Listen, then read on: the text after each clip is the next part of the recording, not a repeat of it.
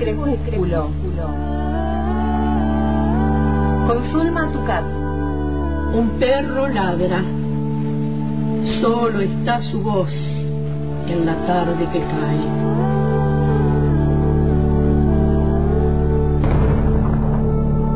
Soy el solitario que escucha sus ladridos en el poniente.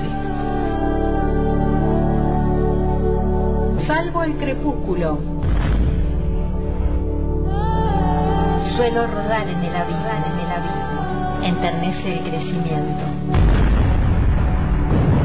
Del habla, del habla, está hecho el vuelo.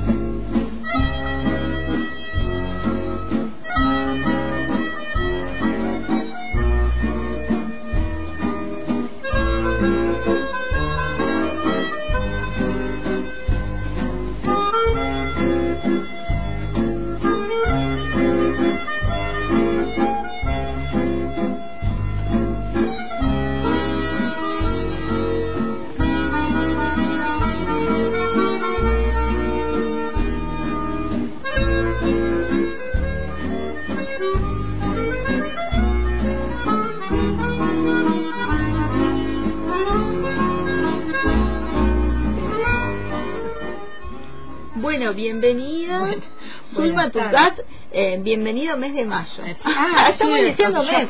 ya estamos Estamos como en las carátulas de... Claro, se va, se va el año. ¿Cómo están? Buenas tardes a todos, a la oyentada y a ustedes, Marcelo y Paola.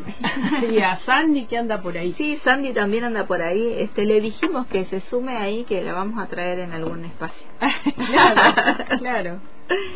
Bueno, hoy Por tenemos una escritora cuando veía la, eh, 99 años. Sí. Tiene Es la uruguaya. Exactamente, cumple los también. 100 en noviembre. Ah, o sea que ya está ahí Por pisando. eso ella, las- sí, sí, ella ya está como celebrando los 100.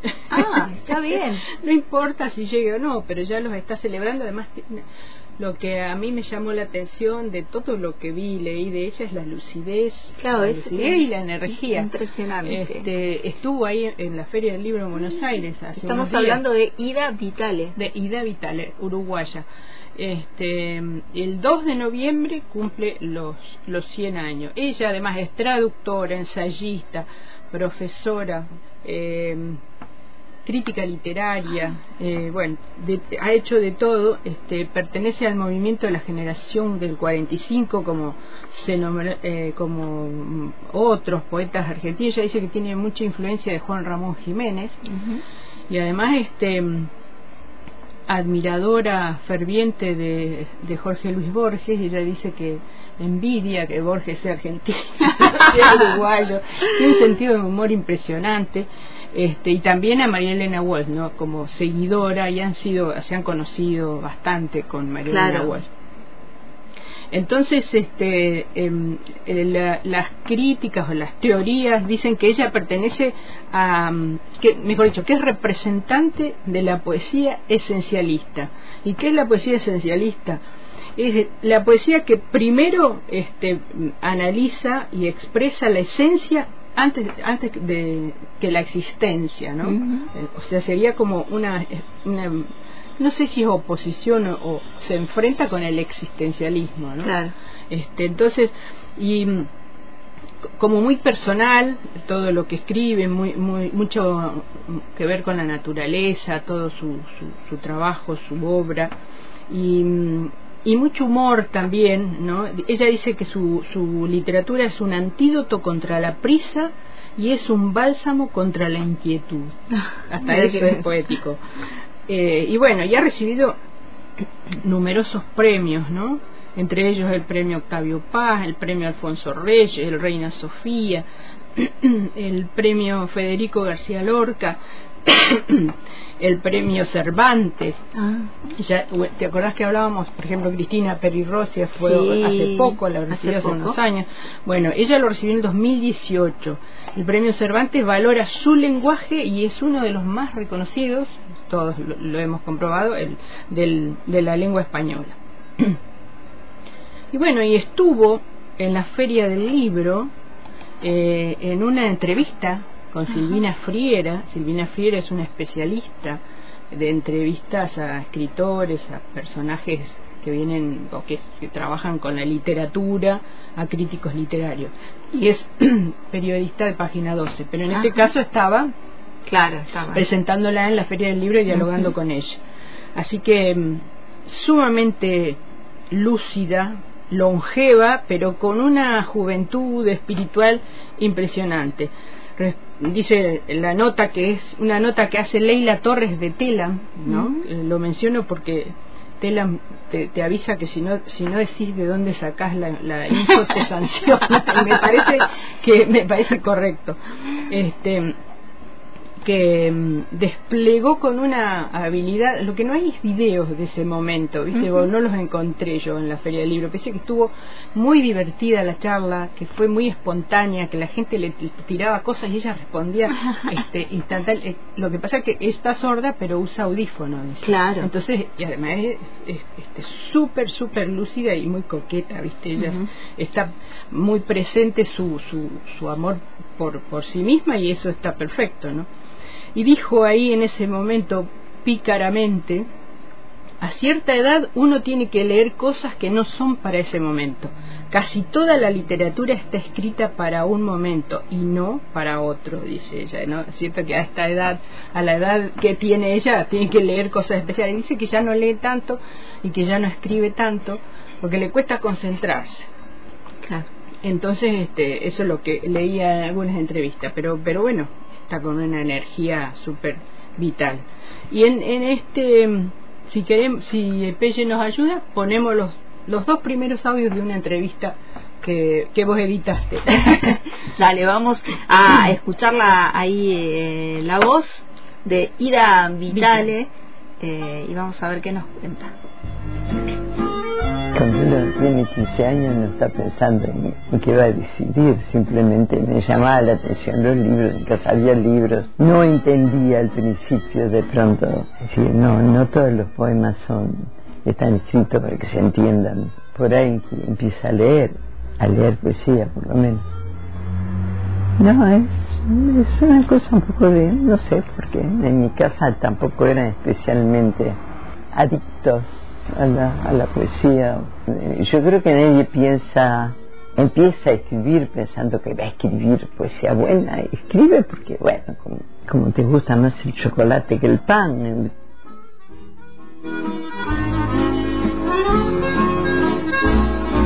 Sí, supongo que, que, que cuando uno está empezando a leer y, eh, muy rápidamente te, mm, estás en condiciones de autocensurarte. Sí, además, uno escribe una cosa. Eso sí, siempre escribía y dejaba. Entonces volvía a verlo. Eso es un buen consejo que daba eh, Juan Ramón Jiménez muchos años después. Este, pero yo lo, lo había aprendido a la fuerza. Y que uno ve lo que escribió un mes antes y ya, ya se nota. Y si no se nota es un desastre. que, se- que no se note. ¿Y cuándo le surgía la conformidad? Eh, cu- ¿Cuándo este, dice, bueno, esto está pronto? Por ejemplo, ahora está trabajando en un libro hace tiempo y, y Y sé falta... que, que la inconformidad va, va a surgir cuando, cuando lo ve editado. Bueno, sí, siempre. Sí, es que, que uno no debería editar, no debería terminar nunca. Digo, siempre todo es mejorable. Hasta, hasta que no más. Pero ese no más no sé si lo va a ver uno.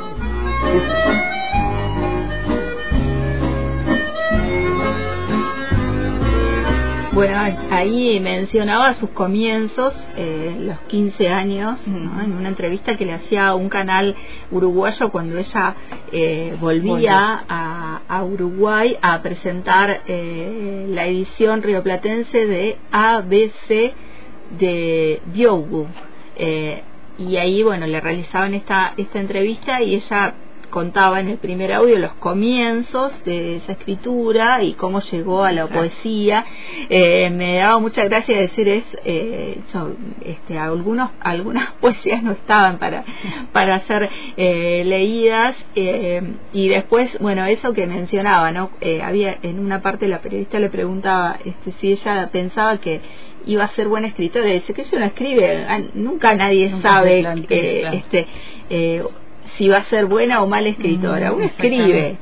Eh, y, bueno, y también este hablaba de cuando está conforme y nunca está conforme. Después de, que está editado el libro, eh, vuelve a encontrarle correcciones. pero bueno, ya está editado. eso le pasa a muchos. Bueno, y mm, este, en la charla, las 100 vueltas de ida, que así se llamó la charla ahí en, en la feria, este la, eh, la, entrevistadora Silvina Friera le plantea que, dicen, toda su poesía se respira ese deseo vital y la búsqueda incesante del asombro. Y entonces le pregunta, ¿de dónde te viene el asombro? Y ella dice, es algo que de niño castiga y después uno de grande aprovecha. bueno, autora eh, de innumerables obras, La luz de esta memoria, Palabra dada, Cada uno en su noche, Jardín de sílice, Sueños de la constancia, Procura de lo imposible. Bueno, y, en sus poemas aparecen, en general, aparecen muchas metáforas que tienen que ver con la naturaleza. ella expresa siempre su pasión por las plantas y lo remonta a, a su historia familiar tenía una abuela, dice que había tenido muchos hijos y, que la abuela le enseñó eh, eso de, amar y, admirar y tratar bien a las plantas, ¿no? Y siempre me, eso me, me, me trajo y me inspiró un respeto por todo lo natural, no solo las plantas, también los animales. Eh, dice Después le preguntaron, les preguntó también por qué tanta solo poesía eh, y si no había escrito ninguna novela. Y dice que sí, siempre dice me estuve deseando escribir una poesía, le tengo mucho una, perdón, una novela, le tengo mucho respeto. Dice, pero sé que no cualquiera escribe una novela buena. Y después la remata diciendo para escribir una novela mala más vale hacer alfajores todo eso pasó hace menos de una semana. Y le pedimos a Pelle el, tercer audio de esa entrevista. Usted este, no no no hizo poesía política no politizó sus textos. Bueno eso de politizar el texto me, me imagino que es así como de tener un plato e irlo condimentando. No. nunca hice poesía política en ese sentido. Sí escribí algún poema, no siempre uno acierta con, con las motivaciones tampoco. Hubo un poema, pero creo que nadie se ha dado cuenta que es un poema político, cuando por primera vez eh, eh, hubo una invasión en Cuba allí, bueno, todo es muy abstracto, pero era un poema, para mí era un poema político. Pero no, no, no, no, no me propongo hacer una poesía geográfica, una poesía política. Todo podría tener un, cartelito colgando. Es verdad, pero el exilio, quizás desde el exilio uno el exilio es otra cosa. El exilio mm, sí puede encararse como un tema político. Para mí fue una situación personal, fundamentalmente. Sí, digo, además uno piensa que, que es muy provisorio, que todo termina pronto. Enrique, que era muy, muy sabio eh, cuando nos fuimos, y yo trataba de, yo dejé una casa toda montada acá. Yo, bueno, ¿qué pasará? volveremos en un año o dos. Dijo, no, esto va a durar 10 años. Ahí habla de Enrique, que fue su segundo marido y que falleció en el 2016. Entonces, dice, además ella dice que fue el amor de su vida. Este, y bueno, y sufrieron el exilio, como tantos poetas, escritores y, tantas personas de, de acá, de, de, Latinoamérica, y se fueron a vivir a, México. Este, y bueno, y, y, ella después mm, también dice en algún. Eh, eh, Enrique era también, escribía, pero era artista plástico. Y mm, ella dice que su poesía es clara, que su poesía se entiende. Y Enrique dice que no, que su poesía es compleja, que hay que leerla varias veces. Bueno, esas cosas de matrimonio.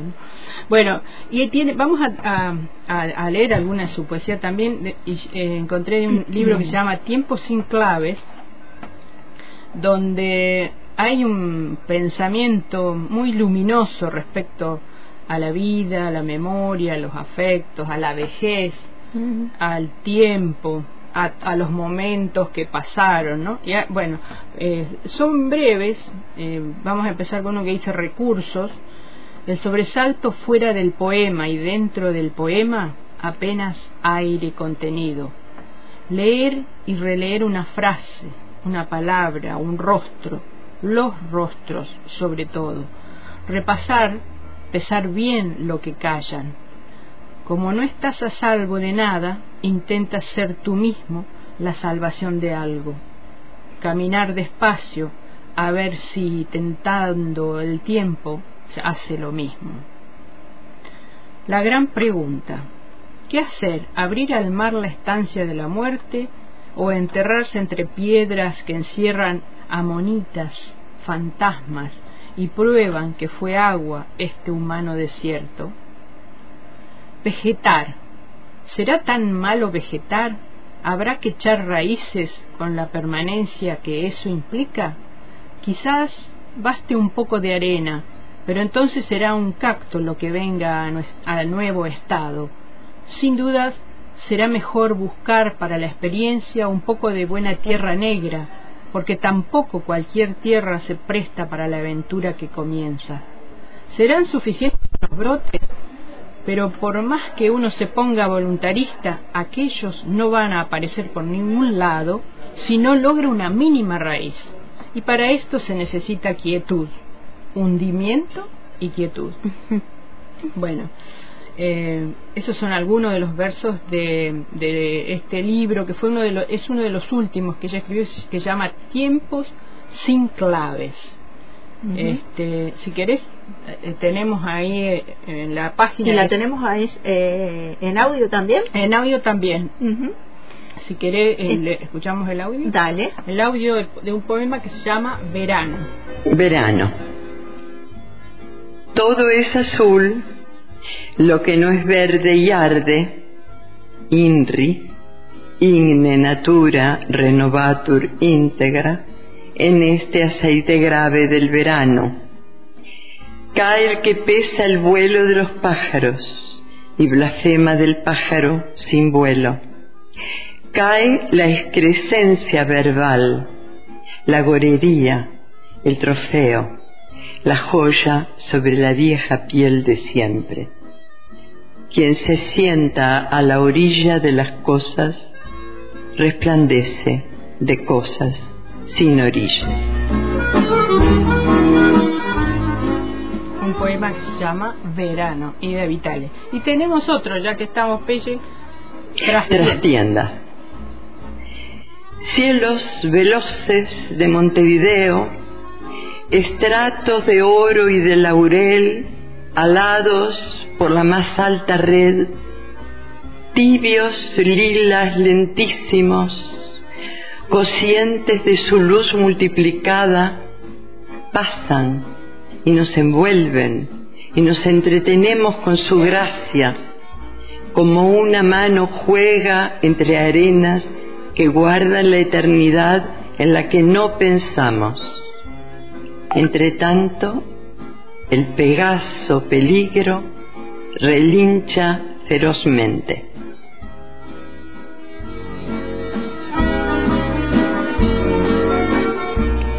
Bueno, y hay un, crítico literario, Pablo Roca se llama, que es uruguayo también, que, ella, que dice que la poesía de, Ida Vitale puede mantener viva, vivo, sería yo, eh, el lenguaje o la lengua y, es una de las más importantes de, del Hispanoamérica, ¿no?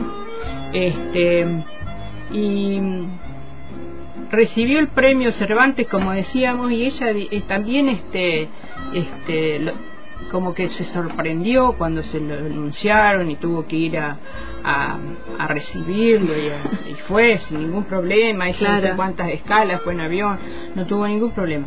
Este y, y ahí mismo también el humor en el, la misma entrega dijo seguramente el jurado de este galardón había seleccionado a otros dos autores que finalmente, pero finalmente se decidieron por ella porque es la que se está por morir. Claro, tenían que darle algún premio.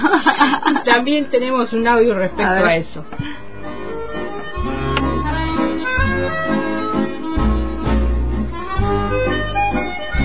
Usted ha recibido en los últimos años premios muy importantes como el de la Reina Sofía, el García Lorca. Ventaja de la sobrevivencia. Lo que sentí que, que, había pasado, eso fue lo único que sentí. Sí, es curioso, no sé, uno no, no está escribiendo pensando que le van a dar un premio. No. Por lo menos. Pero es, es bueno también. Ah, claro que es bueno, sí, es bueno. Si le da a uno una cierta idea de que, bueno, no, está del todo despistada. ¿A usted le importa, le, importa el lector? O sea, ¿piensa en su lector ideal cuando escribe? No, pienso que yo sería el lector ideal, pero no, sé que, que, que, que se llega o no se llega de mil maneras distintas. Uno puede rechazar un, un libro de pronto por una frase que no le gusta o que está en contra, qué sé yo, no sé, no no, no pienso mucho, más bien pienso que, que, no va a haber, por eso me sorprendo después cuando, cuando, hay. cuando pasa esto, ¿no? Bueno, esto creo que es un poco consecuencia espúrea de los premios. Claro, bueno, sorprendida porque la leyeron, porque hay este, lectores de sus libros y le, hasta le dan un premio, mira vos. bueno, Ida Vitale pronta a, cumplir 100 años. una maravilla, llegar así a los 100 años es una maravilla, la verdad que se la, se la felicita, se la reconoce y hay que leerla, hay que leerla, es maravillosa, maravillosa. Bueno, Zulma, gracias por traernos hoy a Ida Vitale y nos vemos el próximo martes. Exactamente, hasta el próximo martes y saludos, saludos a todas, a todos. Pueden saltarse las palabras y la noción no será la misma. No hay virus concebible para la conciencia colectiva. Salvo el crepúsculo en el hilo invisible. Ya no hay velojes, caracol de rutinas, pasan las horas. La abeja en la flor no sabe de pandemia, solo trabaja. Salvo el crepúsculo. Consulma tu cat.